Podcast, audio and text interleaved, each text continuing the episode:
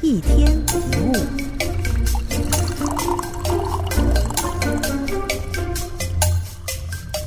认错道歉很难吗？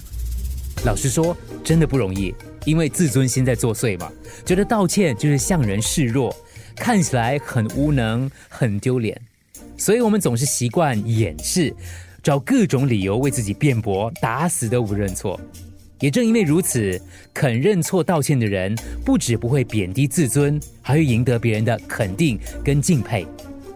有个小朋友一时疏忽，不小心踩到了邻居刚铺好还没有干的水泥的车道上，他心想：还好没有人看见，只要不讲出来，就没有人会怪我，也不知道是我踩的。回到家，他把鞋子冲洗干净，在阶梯上坐了一会儿，就觉得心里不安，于是他决定。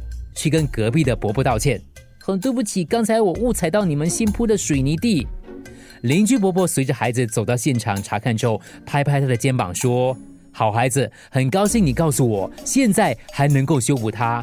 假如你不马上告诉我的话，等水泥干了，这些脚印就无法修补了。道歉就像卸下心里的大石块一样，会如释重负。”犯错是人之常情，智者有时愚钝，老师也会出糗，父母也有疏失，专家有时失误，主管有时也会糊涂。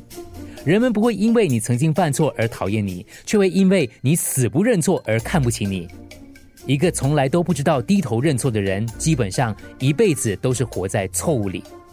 自信就是允许自己被否定，你不见得总是对的，但不害怕自己是错的。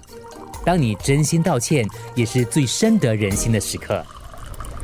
一天一物，除了各大 podcast 平台，你也可以通过手机应用程序 Audio 或 UFM 一零零三 SG slash podcast 收听更多一天一物。